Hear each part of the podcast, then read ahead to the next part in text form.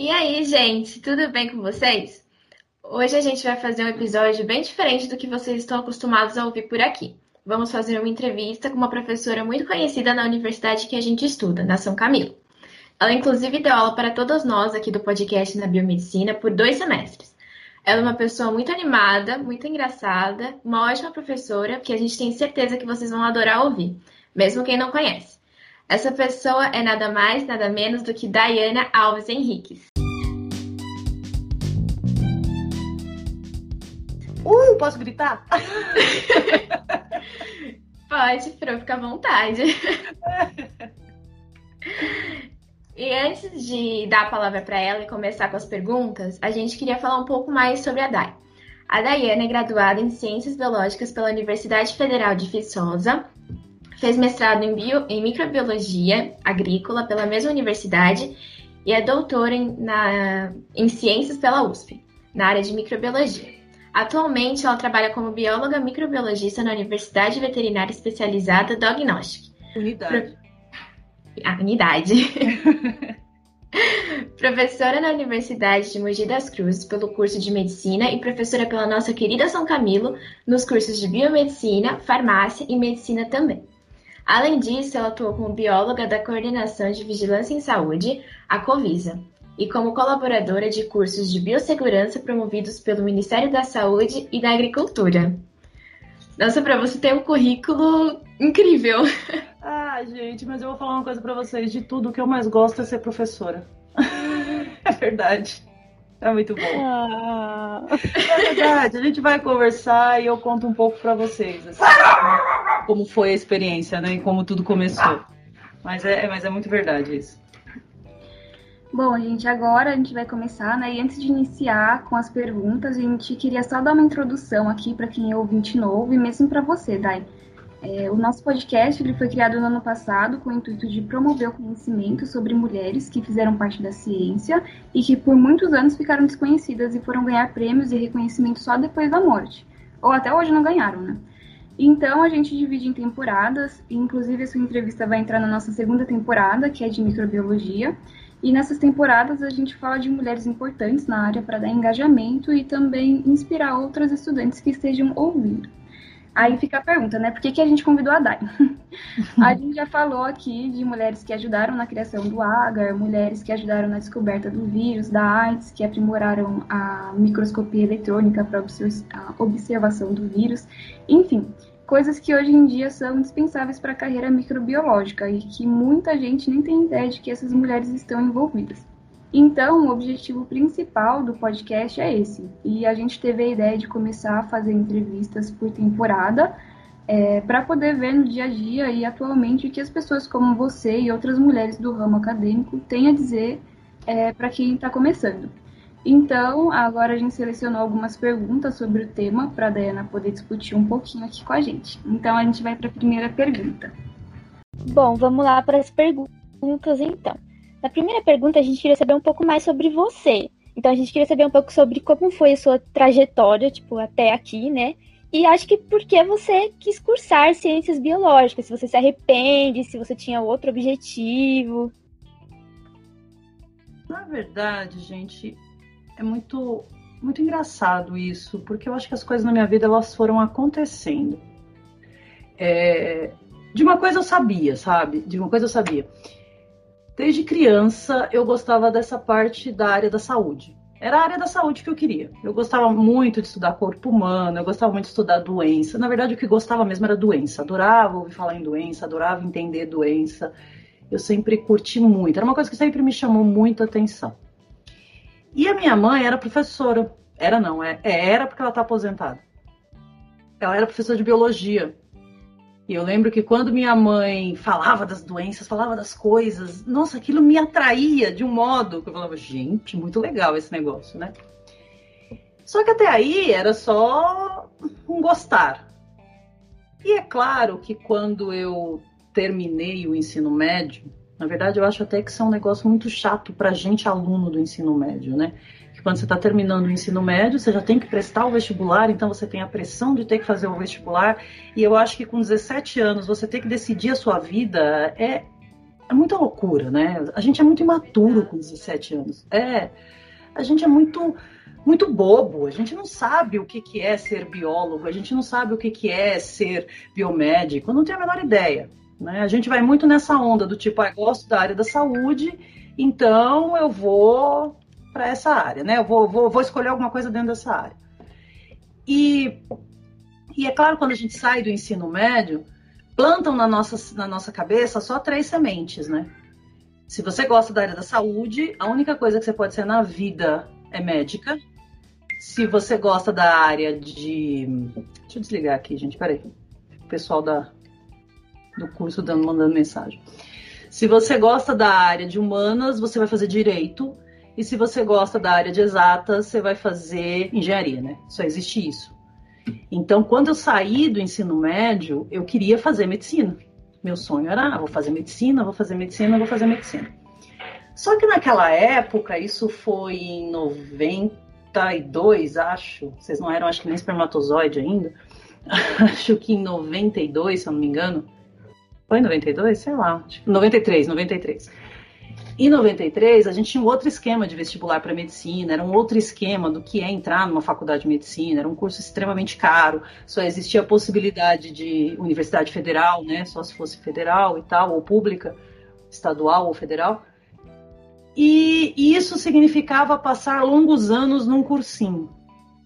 E a gente fica fechado mesmo para do tipo, só posso ser médico, só posso fazer medicina, só posso fazer medicina. E aí eu prestei o primeiro vestibular, primeiro ano de vestibular, querendo medicina, e não passei. Aí vem o segundo ano, você fala, puta, vou ter que fazer cursinho de novo. E era só o primeiro ano de cursinho, e veja bem que eu nem tinha feito mais de um ano de cursinho.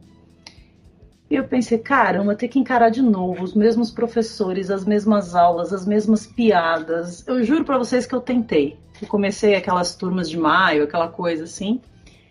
Mas chegou o final do ano, na minha escola lá no Objetivo, tinha um tiozinho que cuidava dos manuais. Acho que acontecia na escola de vocês, sabe aquele pessoal que fica cuidando dos manuais da faculdade? Ah, vai, chegou o manual de tal faculdade, manual de tal faculdade. Agora não é mais impresso, né? Deve ser tudo online, eu imagino. Mas tinha uma pessoa responsável por isso. Aí eu fui lá pegar o manual da FUVEST na época, né, para fazer a inscrição na FUVEST. E o cara do cursinho estava recebendo, naquele momento, ele estava recebendo um pacote de manuais. E ele falou assim: ó, pega esse aqui que é de graça. Você não ia ter que pagar pelo manual, né? E estudante falou que é de graça, né? Aí a gente, opa, eu quero.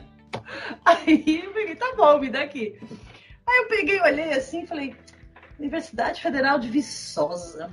Meu Deus, onde será isso? Gente do céu, Viçosa, Viçosa me lembra vaca parece mimosa, coisa de campo rural. Eu falei assim, ah, tá bom, eu vou, eu vou. Quando a Bia falou Universidade de Viçosa, eu falei, meu Deus, onde Não é? fica é? isso? exatamente, foi a mesma coisa, você falou exatamente o que eu senti. Eu falei assim, meu, que buraco que deve ser isso? E olha só, era moradora de São Miguel Paulista, o maior buraco que tem. Eu tava reclamando da de Viçosa. Aí eu falei assim, meu, ah, já que é de graça, eu vou, né? Aí peguei o manual, fiz a inscrição, mas completamente, sabe assim, de mente aberta, tá bom, eu vou. Aí fiz a FUVEST, na FUVEST eu tinha prestado medicina, só que na em Viçosa não tinha o curso de medicina ainda. O curso de medicina em Viçosa é relativamente novo. Acho que ele tem, sei lá, uns 15 anos, sei lá, é relativamente novo. Então, só tinha ciências, bio, ciências biológicas. E naquela época existiam, na, em algumas faculdades, né? Ciências biológicas e ciências biológicas modalidade médica. E aí eu pensei, bom, vou assinar lá ciências biológicas, depois chegando lá eu escolho pela modalidade médica, né? Só que eu não sabia que não tinha modalidade médica lá em Viçosa, não tinha. Gente, aí deu o dia do vestibular. Tava uma chuva, uma chuva, uma torrencial, assim. E eu, como eu falei, morava em São Miguel, né? Em São Miguel, não sei se vocês sabem, mas é bem no cantinho do cantinho de São Paulo, lá no buraquinho de São Paulo.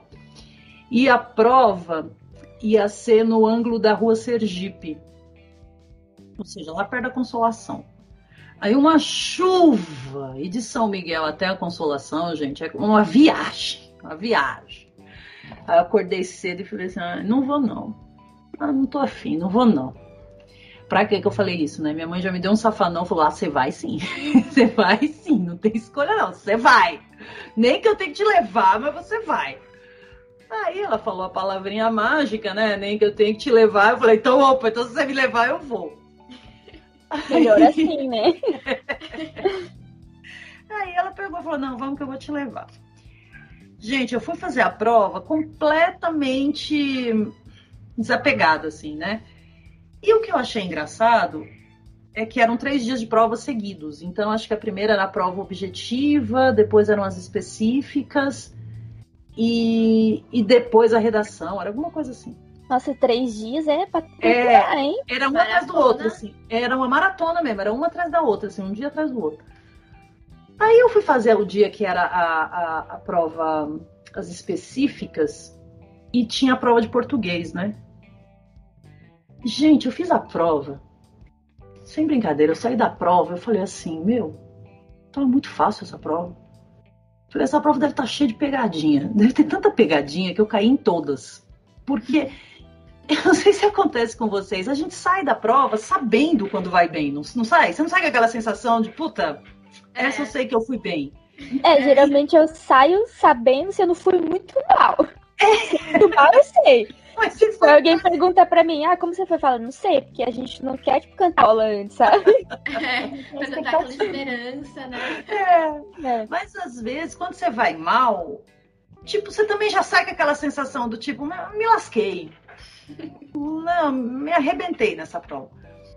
E nessa prova, não, eu saí falando assim, caramba, eu fui muito, eu achei muito fácil. Só que eu pensei que era um monte de pegadinha, né? Falei, acho que eu me ferrei, na verdade. E tudo bem, vida seguiu, tal. Aí um dia eu tava em casa, eu já tava até meio frustrada, né? Porque é, é engraçado isso também. Um pouco antes de eu entrar no vestibular, essas coisas, sem brincadeira, gente, vinha eu sempre brinco, eu falo que tem uma vozinha no meu ouvido que às vezes ela fala as coisas e eu não quero acreditar. Na hora eu falo, não, imagina, isso é besteira mas depois as coisas realmente acontecem. Eu era mais jovem, eu estava no, no, segundo ano ainda, primeiro, segundo ano, sei lá. E de repente essa vozinha vinha no meu ouvido e falava assim: você vai embora da sua casa, você vai sair da tua casa e você vai para Minas Gerais. Sem brincadeira, falava isso para mim: você vai para Minas Gerais, você vai para Minas Gerais. Só que eu, adolescente, 16, 17 anos, Minas Gerais? Que Minas Gerais? Enfim, nem dava ouvido para essa vozinha. Aí, ok, tempo passou. E eu lembro até que eu quebrei a perna, eu tava com uma das pernas engessadas, uma das pernas engessada. E eu tava na casa de um grande amigo meu, a gente tava lá conversando quando de repente chega um telegrama para mim. Telegrama.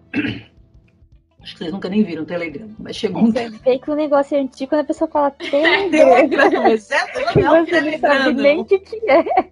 É, não é um telegrama, não, é um telegrama. Chegou um telegrama pra mim, aí eu catei aquilo. Oxi, o que é isso?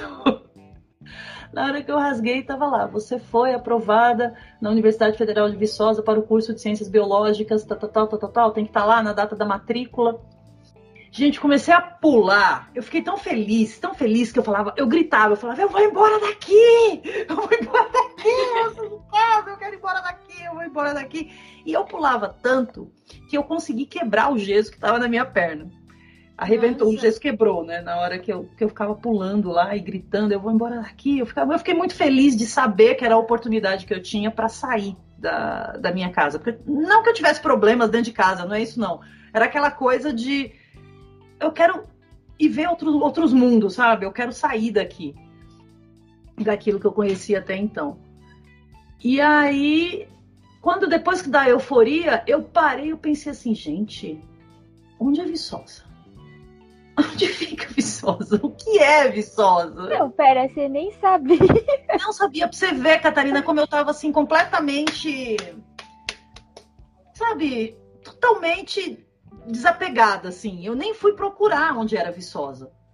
E é geralmente quando dá certo, né? Quando você Ex fica mais desapegado. Exatamente. Por isso que eu falo que as coisas foram acontecendo. Aí quando passou a euforia, eu falei, gente, onde é Viçosa? Detalhe, não existia Google Maps nessa época. Eu fui descobrir onde era Viçosa, em que lugar que era. Eu falei, Minas Gerais, ok, Minas Gerais, é em Minas Gerais, zona da Mata Mineira. Como é que eu vou para lá? Aí descobri que eram 600 e tralalá quilômetros da minha casa até lá. Daria de ônibus, são mais ou menos 11 horas de viagem. Era longe pra caramba, um lugar muito longe. Mas eu falei, eu vou. Já que passei, eu vou. E o bom é que minha mãe sempre teve junto, entendeu? Eu falava, minha mãe, vamos, vamos, você vai, você passou, você vai. Ela foi comigo para fazer matrícula. É, a gente chegou em Viçosa, uma cidadezinha desse tamanho, na época bem menor do que é hoje, né? Mas uma cidadezinha desse tamanho. E eu completamente suburbana, cheguei na cidade perguntando onde é que é o McDonald's, onde é que é o shopping, onde é que é não sei o quê. E a cidade não tinha Nada disso, nada, nada. Triste, nada. né? Aquele, tipo aquela paulista que vai pra. exatamente, exatamente aquele espírito completamente paulistano. E eu fui parar numa cidade que era realmente um buraco. A cidade tinha a igreja, a praça, a faculdade, que é muito linda, o campus da universidade é muito bonito mesmo. É, e a cidade extremamente rural, muito pequenininha, aquela população é, católica, sabe? Nada contra, mas assim, aquela coisa bem tradicional e tal. Incrível, assim, cheguei e falei, cara, o que, que eu tô fazendo aqui? Aí aqueles Você sabe que a cidade é pequenininha quando o ponto turístico é a igreja e a praça. Isso mesmo, Bia. E era exatamente isso que tinha na cidade, mais nada. Eu lembro que eu cheguei lá, era um período de carnaval. Então, como a cidade é ela vive basicamente da, da, da, universidade, né? A escola, a universidade é o que manda ali na cidade. Imagina, eu cheguei lá no carnaval, o que que tinha acontecido? Todos os estudantes tinham ido embora. A cidade estava às moscas, assim, as moscas, vazia, só a população de lá. Eu cheguei, aí eu tinha um namorado em São Paulo, os meus amigos todos em São Paulo, né? Sabe aquela coisa de amigo, tudo em São Paulo. Aí eu pensava, puta, eu vou deixar tudo para vir para cá. Eu fiquei assim, as primeiras semanas foram terríveis, né? Que eu falava, meu, o que, que eu tô fazendo aqui? O que, que eu tô fazendo aqui? Mas vamos lá, vamos lá, vamos encarar esse negócio aí, vamos lá. É que você também é muito jovem, né? Tipo, além de você ter que prestar o vestibular, porque, tipo, essa pressão que você falou do vestibular, eu sofri muito. Exato. Eu me senti muito mal, porque eu falei pra minha mãe, quero ficar um ano parado. Minha mãe falou, não, ano que vem você vai entrar na faculdade. E aí eu ficava, tipo, o que, que eu gosto, eu quero fazer.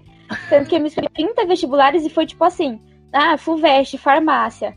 Ah, Unifesp, biomedicina. Ah, não sei o que lá, biologia. Foi tipo tudo, sabe? Exatamente.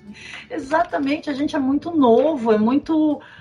A gente não tem noção de nada, na verdade, né? Você vai com a cara e a coragem e vamos lá. E eu cheguei lá em Viçosa, primeira, foi, eu estava indo para Viçosa no dia que os Mamonas Assassinos, a Mamonas Assassinas sofreram um acidente. Então tava todo mundo falando do da queda do avião, da morte, enfim, né? Tudo ficou marcado, né? Ficou marcado, ficou marcado, foi bem assim naquela data, naquele dia. E eu fui morar numa pensão, eu lembro, na pensão de uma de uma senhora, ou seja, fui morar na casa de uma outra pessoa. Assim, a vida, a vida mudou completamente. E comecei o curso. Comecei o curso meio desacreditada. Só que é muito engraçado. Eu não sei se aconteceu isso com vocês quando vocês chegaram na São Camilo, porque eu não sei o quanto vocês se conhecem, se vocês só se conheceram aqui. Mas eu acho que uma coisa legal da faculdade é que a gente está tão perdido, né? A gente está tão parecendo barata tonta, né? Não sabe para onde vai, não sabe o que que que qualquer que a gente se agarra muito, a gente se agarra muito fácil. A gente se apega muito fácil, porque a gente está tão desesperado à procura de, de um apoio, à procura de, de um lugar para se sentir seguro. E como está todo mundo naquela situação, a gente facilmente consegue estabelecer uma conexão, porque eu acho que tá todo mundo procurando, né? A mesma coisa. Sim, sim. É, tá todo pra mundo perdido, né? E pra eu te contar que no primeiro dia da faculdade, a gente ainda não conhecia a, a Gabi. Uhum. Mas eu e a Catarina e a Ana, a gente tava completamente perdida que a gente foi parar na apresentação da medicina. A gente perdeu o trote da biomedicina. A gente a achava gente que tava tendo aula. A gente não sabia apresentar A gente dia. ficou na sala durante três horas esperando a aula começar, eu juro pra você. E a aula nunca começou. Tipo, a gente ficou lá três horas esperando. Lá Aí até e hoje esperando embora. a aula, né? Pelo menos descobrimos onde era a sala, né? Foi. E muito engraçado, porque assim, a gente tá desesperado querendo mesmo um, um amigo, alguma coisa, né? E eu cheguei na minha primeira aula, minha primeira aula foi aula de cálculo. Cálculo, era aula de cálculo. E, gente, eu e matemática, nós somos inimigas mortais, assim. Meu, matemática pra mim é um negócio. Ao mesmo tempo, eu amo a matemática, porque eu acho que matemática é uma ciência incrível. Se você sabe matemática, você simplesmente sabe tudo. É, eu tenho uma dificuldade tremenda com números, de verdade. Eu falo que o meu senso, a mi- a minha lógica, ela é um pouco, é muito bem, é muito bem desenvolvida. Mas eu cheguei na aula de cálculo e lá eu falo que foi amor à primeira vista. Eu encontrei o meu amigo Marcos. Ele estava sentado na primeira cadeira e, e aí a gente se olhou, tal, super tímido, aquela coisa, e de repente a gente começou a conversar. Gente, surgiu ali uma amizade. Até hoje eu tava falando com ele.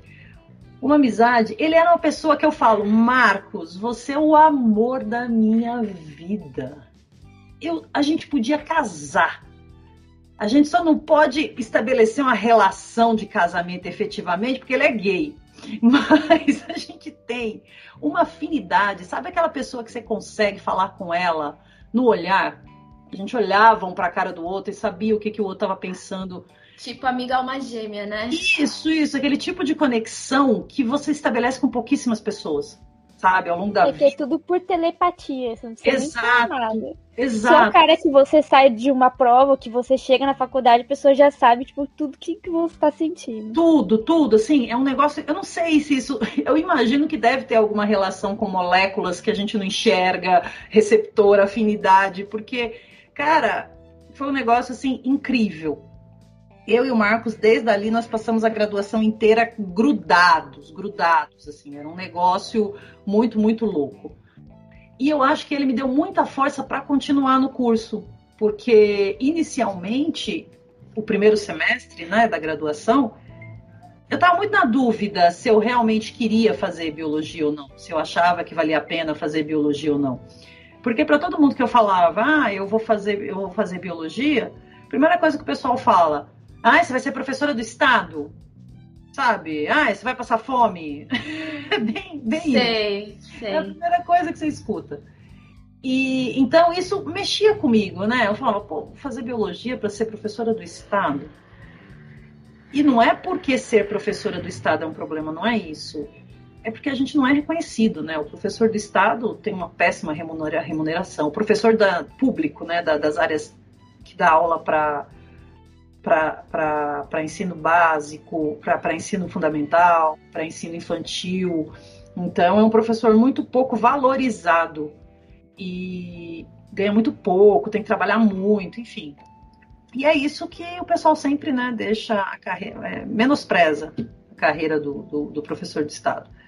É, principalmente quando você fala que vai fazer faculdade numa dessas matérias básicas, sabe? Tipo, Isso. matemática, biologia, química, física, a pessoa fala, tipo, é, você vai fazer pra quê? Pra ser professor? Exatamente, exatamente. E tanto que se vocês forem observar, essas faculdades de, de ciências básicas do Brasil, elas praticamente não existem mais, né? Só dentro das, das universidades públicas, das universidades, das universidades públicas no geral. É, biologia, geografia, o próprio curso da, da, da São Camilo de Biologia foi extinto. Lá na UMC, onde eu trabalho, também foi extinto. Então, hoje faltam professores de história, física, matemática, biologia, geografia, porque o pessoal sempre, né, como essência básica, vai ensinar, enfim, aí acaba. tem essa desvalorização, né? Verdade. Eu fui pesquisar outro dia curso de história. Porque, sei lá, eu sempre tive essa afinidade, né? E Uhum. não tem, não tem. Eu Pois fiquei é. impressionada. Eu fiquei, gente. Foi acabando, foi minguando, sabe? São cursos que o pessoal acaba deixando de lado porque não quer se dedicar exclusivamente à, à carreira acadêmica, né? A carreira de professor, enfim. É, eu procurei biologia na São Camilo, inclusive, quando eu pois fui é. entrar, porque eu queria fazer biologia. E minha mãe não queria me dar tempo para passar numa federal, né? Então uhum. eu fui procurar na São Camilo, que era onde eu queria fazer. E acabei optando por biomedicina, que era mais parecido. Tive muita sorte de gostar, sinceramente. Porque Exato. foi muito um tiro no escuro, sabe? Tipo, Exato. eu não fazia Exato. ideia do que eu queria, do que eu gostava, eu tinha uma breve noção. E acho que é muito fácil a gente descobrir o que a gente não gosta antes, né? Exato. é verdade. É verdade. E assim, biologia, gente, é um curso sensacional. É que a gente, nós, o nosso país, ele não tem uma uma história de fazer ciência mesmo sabe? São pequenos grupos, está tudo dentro de universidade, tudo centrado na universidade. Não existe a carreira de pesquisador, você não ganha para ser pesquisador, não existe isso, né? Então, a gente não tem essa história de uma pesquisa firme, uma pesquisa que, que. Isso não é de agora, não, tá? Isso já é de muitos anos, muitos anos mesmo. Não, não tem essa coisa de de sentar, pra, o cara vai ganhar para fazer pesquisa, para pesquisa básica, para pesquisa aplicada que seja, não tem. Então essas essas essas disciplinas básicas, elas são, essas disciplinas não, esses cursos básicos, eles são meio que esquecidos, né? E a biologia é um curso incrível, porque a gente vê um pouquinho de cada coisa. Você vê o que é um animal, você vê o que é uma planta, você vê o que é um microorganismo, você vê você vê tudo, você tem a visão muito geral das coisas. É um curso incrível, sabe? É, eu queria porque eu gostava muito da parte de botânica. Então, botânica. Eu tive que estudar e ainda em biomedicina não tem nada. Nada, nada, nada de nada botânica. Nada de botânica, nada. E eu vou te falar que você é uma exceção, Catarina, porque a maioria do pessoal não gosta de botânica. Odeia botânica. Eu não gostava. Até o dia que eu cheguei na minha primeira aula de botânica. Gente, o meu professor me entregou uma flor que era, gente? Acho que era um lírio. Até hoje eu amo lírio por causa disso. Ele me entregou o lírio e a gente começou a dissecar o lírio e eu fui descobrindo toda a estrutura da flor, a, a... Nossa, gente, eu fiquei apaixonada. Eu fiquei apaixonada. Eu lembro até que essa disciplina era uma disciplina que eu e o Marcos fizemos juntos. E a professora queria matar a gente, porque a gente sentava no fundo, a gente achava a disciplina muito chata inicialmente, né? Achava a disciplina muito chata e ficava só no fundo da sala falando, conversando, conversando, conversando, conversando. A gente era. É sabe aqueles dois alunos chatos? Aqueles que eu odeio, que fica só falando, falando, falando e atrapalha a aula? Era assim. A turma do fundão. Isso, isso. A gente sentava lá no fundo e ficávamos os dois rindo, assim. Não dava atenção para a disciplina. Só que aí chegou a prova. Chegou a prova, a gente olhou um para a cara do outro e falou assim: Meu, estamos ferrados, né? A gente não sabe nada. A gente não sabe absolutamente nada. Nós passamos, acho que a noite inteira, acho que foram dois dias estudando aquela taxonomia, taxonomia das plantas. Gente, a cada, cada dia que eu ia estudando, eu ia me apaixonando, ia me apaixonando. Eu falei, cara, que legal esse negócio, gente. É muito, muito legal, porque você ia descobrindo a estrutura da planta, relacionando isso com a história evolutiva, sabe? Cara, era sensacional. Eu fui me apaixonando, assim, me apaixonando. Eu sei que a gente passou com nota 10, sem brincadeira. A gente, assim, nós fizemos uma ascensão que a professora até hoje acho que lembra da gente, se bobear, que ela fala, gente, vocês foram incríveis. Porque realmente é, foi apaixonante. Apaixonante. A partir daí, comecei a gostar de botânica também, que era uma disciplina que eu não curtia muito, mas acabei, acabei gostando. Então, eu, eu, né, essa opinião minha que vivenciou o curso, mas eu acho biologia um curso muito, muito bom. Só que dentro da faculdade eu já fui optando pela área da saúde, né? Porque lá você, lá em Viçosa, você tem um currículo comum a cumprir. Acho que agora já mudou isso também, mas na época você tinha um currículo comum a cumprir, né? Que são aquelas disciplinas muito básicas que todo mundo tem que saber, biólogo tem que saber, né?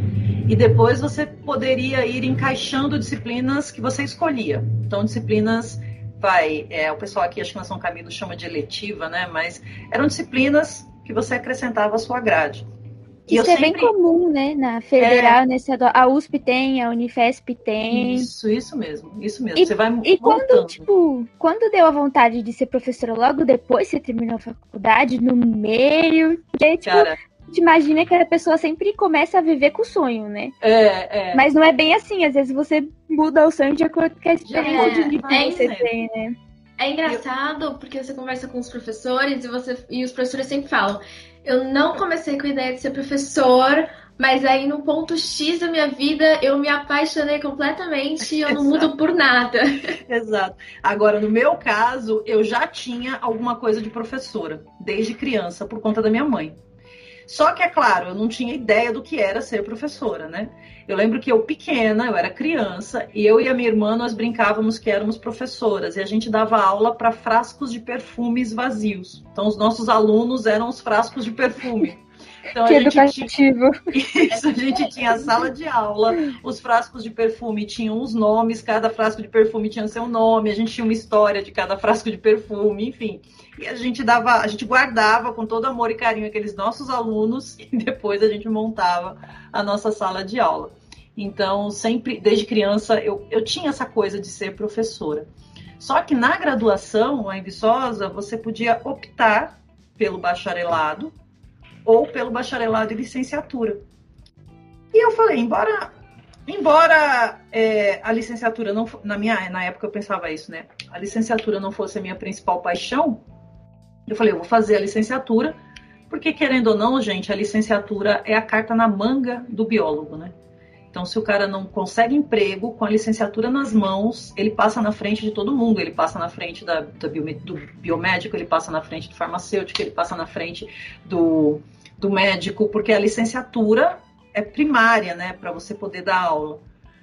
Então, aula para ensino, não graduação, né, para ensino fundamental, ensino médio. Então, falei, vai que de repente eu esteja aí sem emprego, sem nada, então vou fazer licenciatura, né? A gente nunca sabe o que vai acontecer. É a mesma coisa que eu falo para vocês. Vocês podem amar qualquer área da biomedicina, pode amar imagem, pode amar estética, pode amar é, toxicologia, mas querendo ou não, a base da biomedicina é as análises clínicas. Então, mesmo que você odeie, você sabe que se você faltar emprego, você tem que ter as análises na mão, porque é ali que você garante o seu. Então, era a mesma coisa que eu pensava com a licenciatura, né? É ali que vai ser o meu diferencial. A gente não sabe o que vai acontecer. E aí, gente, a gente tinha que cumprir um estágio. Tinha que fazer o estágio da licenciatura. Ô, gente, pelo amor de Deus, eu lembro até hoje. Primeira vez na vida que me deram uma sala de aula. Falaram assim, vai, vai, voa, passarinha, a sala é tua, vai lá. Era uma sala de adolescente. Adolescente é uma desgraça, né? Ai, que delícia! E eu falei, cara, como é que eu vou segurar essas pragas? Como é que eu vou segurar esses alunos? Como é que eu vou fazer esses caras prestarem atenção em mim? Falei, bom, para eles prestarem atenção em mim, duas coisas. Ou é doença, ou é sexo. São as duas coisas que eu vou chamar a atenção deles. Aula, Ou é os dois, né? Tipo, ou é os dois. pega no Isso, isso. DST, né? DST. DST. Isso mesmo. E foi exatamente o que eu pensei. Eu falei, eu vou dar uma aula sobre educação sexual. Aí peguei, fui pra sala. Gente, na boa, eu falo, quando eu comecei a dar aula, quando, eu- quando eu subi no, que eu brinco, né, no palco, eu comecei a ouvir sininhos, sabe? Eu falei, cara, descobri, eu quero ser professora. Eu nasci picada pelo mesmo bicho que a minha mãe. Eu quero ser professora. Eu quero ser professora. E ali, gente, foi um negócio muito louco. Eu falei, eu vou dar aula. Eu vou dar mais cedo, mais tarde. Eu estarei em sala de aula. Eu vou dar aula de uma forma ou de outra. Foi realmente apaixonante. E mais ou menos assim, né? Eu fui, me formei, bacharelado, licenciatura. Logo em seguida, eu já tinha passado no concurso para ser professora da Universidade Federal de Viçosa, como professora. Ai, gente, tinha uma. Como se fosse uma. Você vai ascendendo, né? Uma carreira, um plano de carreira. Eu comecei, passei logo no. Logo que eu saí da faculdade, eu já tinha passado no concurso para ser professora por dois anos lá em Viçosa. Eu sei, você não é titular ainda do cargo. É, né? Tipo- Só é tipo. É, eu não sei se é adjunto, era auxiliar, enfim, era uma coisa assim. Eu passei para ser do meu orientador lá na- depois do mestrado, na verdade, não foi depois da graduação, não, foi depois do mestrado. com o meu orientador para dar aula junto com ele de imunologia. Que era incrível, né? Imunologia é uma disciplina incrível. Só que eu optei por não ficar lá. Eu vim para São Paulo para fazer doutorado. Eu falei, não, acho que eu vou voltar para São Paulo para fazer doutorado. Então, embora eu pudesse começar a carreira acadêmica lá, eu falei, não, acho que eu vou para São Paulo. E vim para São Paulo para fazer doutorado, né, lá, lá na, na USP. Eu queria voltar, quis voltar, eu falei, deixa, eu vou voltar para São Paulo. Aí voltei, voltei para cá e vim fazer o doutorado, enfim, aí as coisas foram acontecendo, mas foi tudo assim meio foi rolando, sabe quando você não programa as coisas? Elas foram acontecendo. É. E como, assim. como você chegou, tipo, a, na São Camilo? Você começou a dar aula lá? Como foi? É, eu, quando eu terminei o doutorado, e aí é uma coisa que eu sempre falo para vocês, vocês não me escutam quando eu falo, mas depois vocês veem que é verdade. Existe um período que eu falo que é o limbo profissional. É o período do limbo. Esse período é uma desgraça na nossa vida, né? Porque você está formado, está com seu diploma na mão, você sabe que você já pode oferecer alguma coisa, que você já pode ser profissional, só que aí ninguém te quer porque você não tem experiência. Aí você fica, ai meu Deus, eu estudei tanto. É aquela coisa, pra eu ter experiência, preciso ter um emprego, mas não quero me dar emprego porque eu não tenho experiência. Isso, isso mesmo. Isso mesmo. Tipo, como adquirir a experiência. Como adquirir essa experiência, gente? É um período terrível, de verdade. Se você não tiver uma boa, um bom pensamento, assim, uma boa. Se você não estiver bem centrado, muitos alunos piram. Porque é um momento que você se sente capaz, mas você bate numa porta, ela tá fechada, bate na outra, tá fechada, bate na outra, tá fechada. Aí começa a dar um desespero, sabe? Do tipo, meu, o que, que eu vou fazer da vida? Eu preciso pagar a conta, eu preciso me livrar dos meus, me livrar dos meus pais naquele sentido de, da dependência econômica, né? Eu quero viver a minha vida, eu quero fazer as minhas coisas. E você não sabe como. Então é um período muito chato mesmo. A gente fica, meu, o que, que eu vou fazer? Não, você tá assustando a gente aqui, tá? Não, eu mas, devo te mas dizer. Eu, não, mas é sério, gente, isso é um momento que é por eu falo porque vocês precisam já ter essa, essa noção que isso realmente acontece. Para uns é mais curto esse período, para outros talvez não aconteça, mas para outros isso pode durar e você tem que ter um, um pé no chão, sabe? Não desanimar, levantar, sacudir a poeira e vamos sabe, não desistir, não desiste, porque aí as é, coisas. Eu tenho muito medo de ficar perdida. Tipo, minha irmã, quando ela terminou a graduação, ela ficou dois anos parada, tipo, sem conseguir nada. E, tipo, ela fazia pós, fazia, só que, tipo, minha mãe que tava pagando e ela já tava, tipo, nossa, mas fiz quatro anos de graduação, não vou conseguir nada exato, agora. Exato, e você não cara. pode pegar mais estágio, porque você não faz mais graduação, então fica difícil, né? É, uma, é um período muito chato. Eu falo, esse limbo, ele é muito, muito chato mesmo, sabe? E eu tinha terminado a graduação, terminado o mestrado, terminado o doutorado.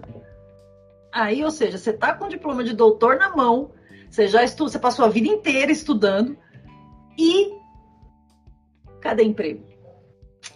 O que, eu vou fazer da vida? Né? O que, eu vou fazer da vida? Que, que, que, como é que vai ser agora? Enfim, você fica meio neurada com essas coisas. É, nesse momento que algumas pessoas vão fazer pós-doc, né?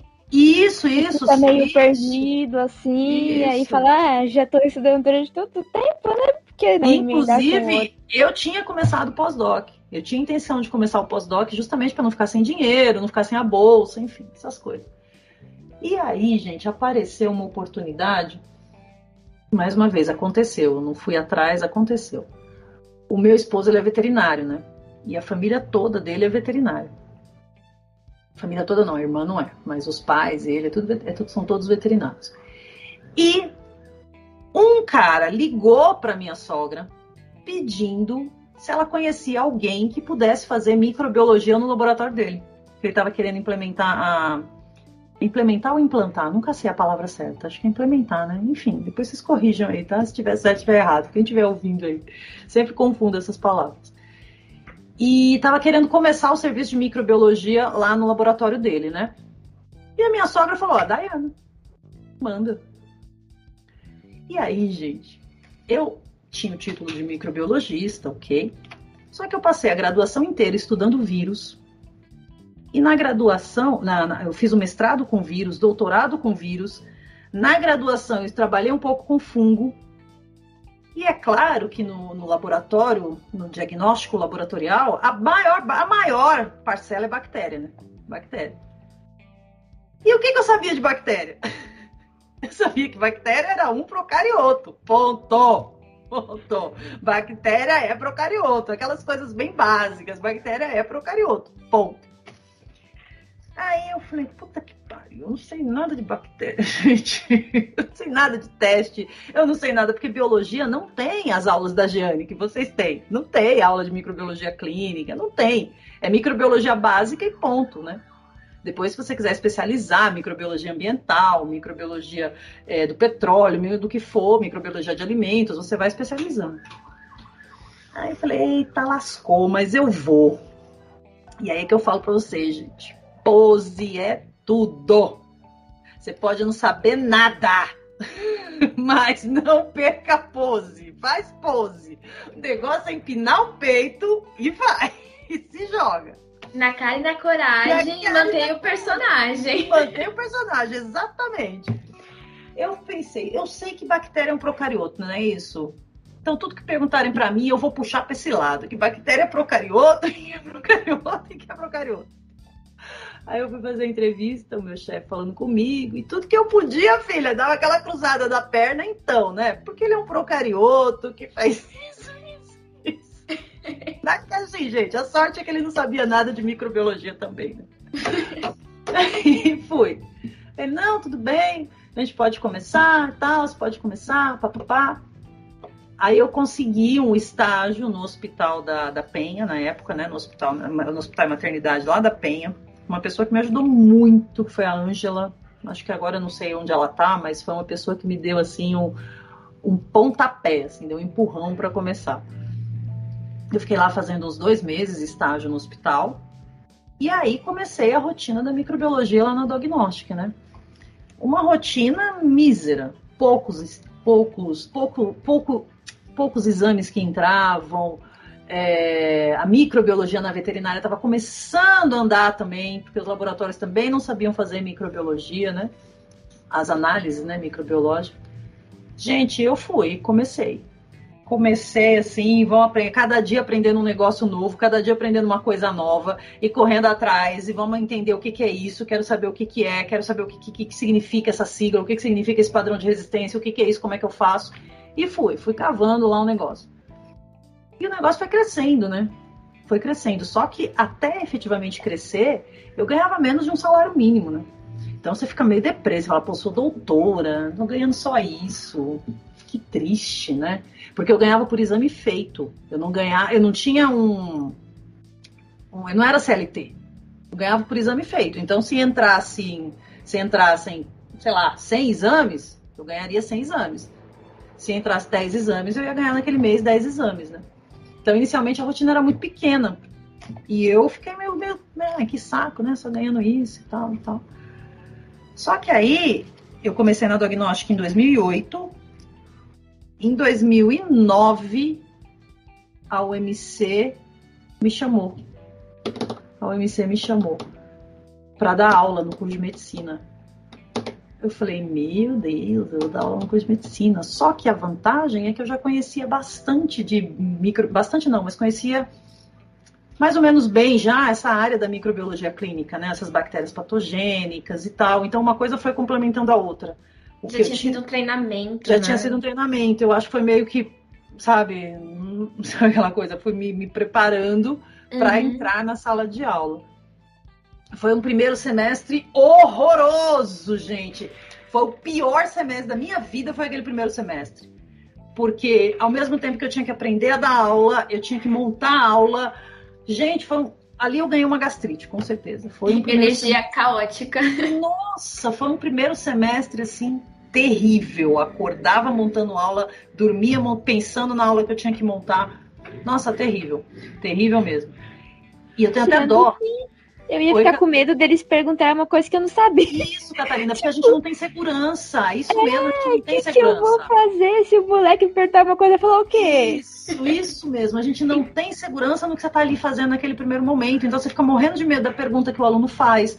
Você tem medo de como você vai se portar ali na frente, porque você tem cara de novinha, você tem que conseguir, você tem que ter a pose, né? Para poder convencer aquele cara do que, do que você está falando é real. E a turma de medicina, né? Querendo ou não, o curso de medicina nas universidades é o curso que mais exige, exige por uma questão porque eles pagam mais, né?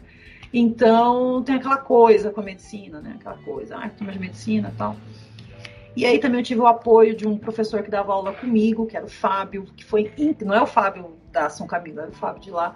Foi uma pessoa muito legal comigo, me ajudou bastante, foi uma pessoa incrível que me ajudou bastante. Ele já tinha anos de carreira, né? Então ele me ajudou bastante nessa caminhada.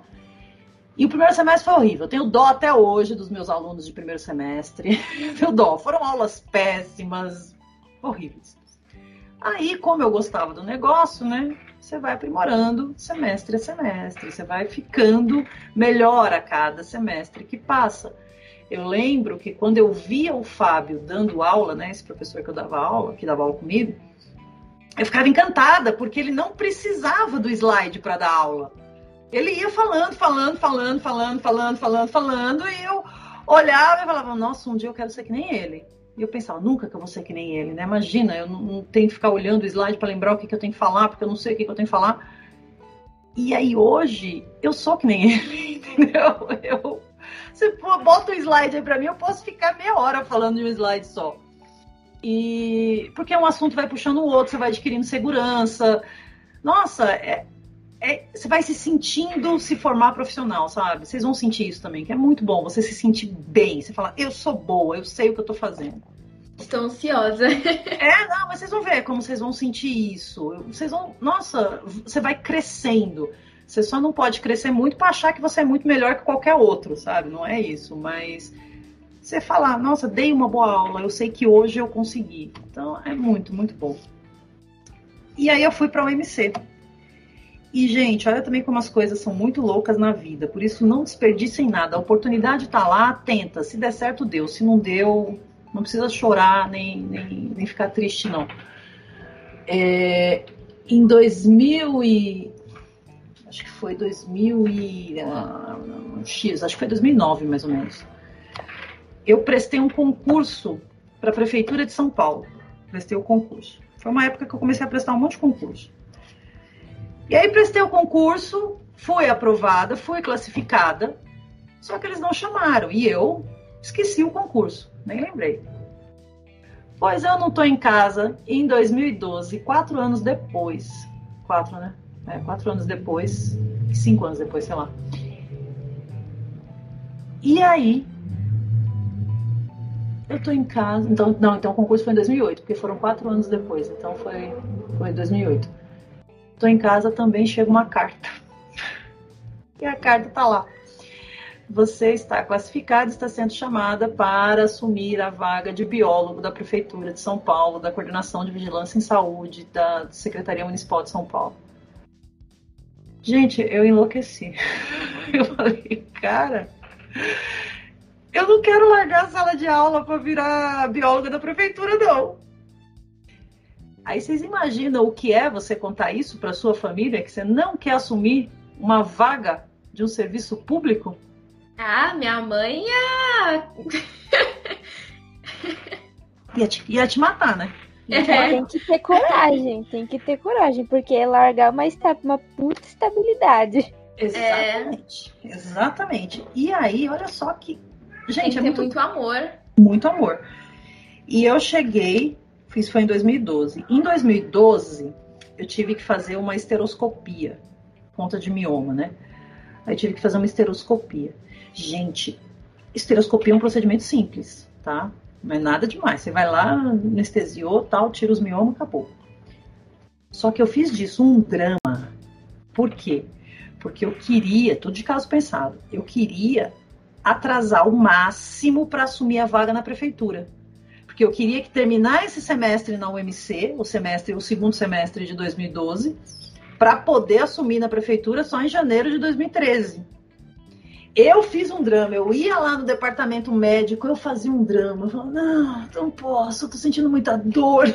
Que, cara, não sei como eu consegui enrolar. Eu enrolei assim, ó, tempão para poder assumir essa vaga, porque eu não queria largar a sala de aula, eu não queria deixar de ser professora, né?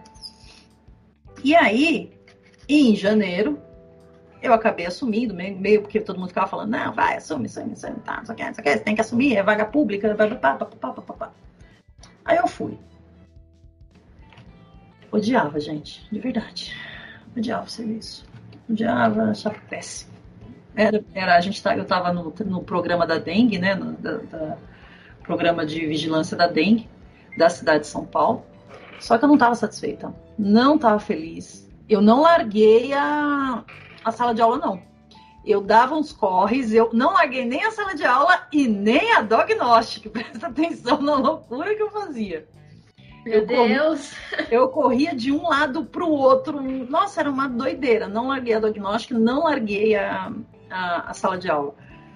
Uma doideira. Multitarefas. Assim. Multitarefa, multitarefa. Nossa, fazia muita coisa para poder, para conseguir manter os três empregos. Né? Só que na, na prefeitura eu estava extremamente infeliz. Inclusive, eu sofri um acidente na prefeitura e quebrei o pé. Não, quebrei não, tive uma torção no pé e no ombro.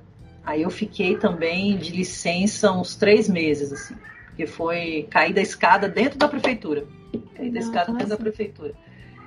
Mas também não reclamo, não, gente, porque achei ótimo. Eu fiquei três meses de licença por conta de Ou seja, no ano de 2013, três meses eu fiquei em casa, em casa. E recebendo. E recebendo, e recebendo. E não foi de sacanagem, não. Eu realmente estava afastada porque eu, eu caí na escada e quando eu caí, eu fui tentar segurar no corrimão com esse braço. Nisso, a cabeça do, do húmero saiu do lugar, ela veio para cá. E fui tentar travar o tombo com o pé esquerdo Aí eu torci o pé esquerdo também. Então foi um negócio bem, bem chato. Só que nisso, consegui ficar três meses aí, né, de licença. Quando eu tive que voltar para a prefeitura, ô gente, eu não gostava. Sabe quando você. Não sei se aconteceu isso com vocês, você ter que fazer alguma coisa sem querer. Ah, gente, me dava ânsia de vômito, me dava aquele escalafrio na base da espinha. Era um negócio que não queria. E eu acho não. que às vezes a gente até, quando a gente não faz algo com amor, a gente nem faz tão bem quanto a gente poderia, né? Exatamente. Porque a gente tá só cumprindo uma tarefa, não tá, tipo, fazendo aquilo por. Exatamente. E aquilo tava me deixando muito incomodada, porque eu sabia que eu podia produzir muito mais, que eu podia ser muito mais útil, mas não dá. Aí, mais uma vez as coisas acontecendo. Eu dou aula com uma professora hoje, né? O, o Fábio que dava aula comigo saiu e entrou uma outra professora incrível que é a Tereza. Tereza já, já, é velha de, é de guerra, né? Já, tá, já, já dava aula na UMC desde 1980. É, depois ela saiu, aí voltou nesse período que eu tava com ela lá. Depois ela voltou, foi recontratada. Tereza dá aula no Mackenzie, já deu aula na Uniban, deu aula na Uniban e deu aula para o Adriano, o professor Adriano de vocês. Por isso que eu digo para vocês, gente, rede, contato, é tudo na vida. Tudo na vida é contato, é network. E não fazer inimigo também, né? E não fazer sabe. inimigo. Isso mesmo, não faça inimigo. Não chuta cachorro magro. Porque esse cachorro magro tá magro, tá doente hoje, amanhã ele pode ser seu chefe. Então não faça isso, não faça isso. Aí, Adriano tinha sido professor, tinha sido aluno da Tereza. E o Adriano foi atrás da Tereza para assumir a vaga da professora de microbiologia da São Camilo, que era a Fábia. A Fábia. Então a Fábia ia embora para o interior de São Paulo, ia ter que largar as aulas na São Camilo. E aí o Adriano foi atrás da, da Tereza para dar aula. Lembrou da Tereza, foi falar com a Tereza. Cara, a Tereza tinha acabado de assumir as aulas no Mackenzie. Então ela não tinha, não tinha horário para assumir a São Camilo. Aí ela pegou e falou assim: Ó, oh, tem uma professora que dá aula comigo, tal, não sei o quê, papapá, oferece para ela. Essa professora era eu. Quando o Adriano. Não, Ah, é que um outro detalhe, depois eu conto pra você, não, não faz parte da história, porque é outra coincidência dessa vozinha que fica no na minha orelha. É, quando eu falei com a Renata, e a Renata me chamou para entrevista, a Renata falou assim: ó, a gente precisa de um professor que assuma esse pacote com 20 horas aulas. Aulas de segunda a quinta e sábado. Gente, eu falei, meu Deus, é para mim isso. É para mim. Por quê? Porque sexta-feira é o meu dia de Mogi. Então, se eram 20 horas de segunda a quinta e sábado, eu conseguiria manter São Camilo, Dognostic e o MC. Eu não ia precisar me livrar. Eu ia precisar me livrar de quem? Prefeitura. Era isso que eu ia precisar me livrar.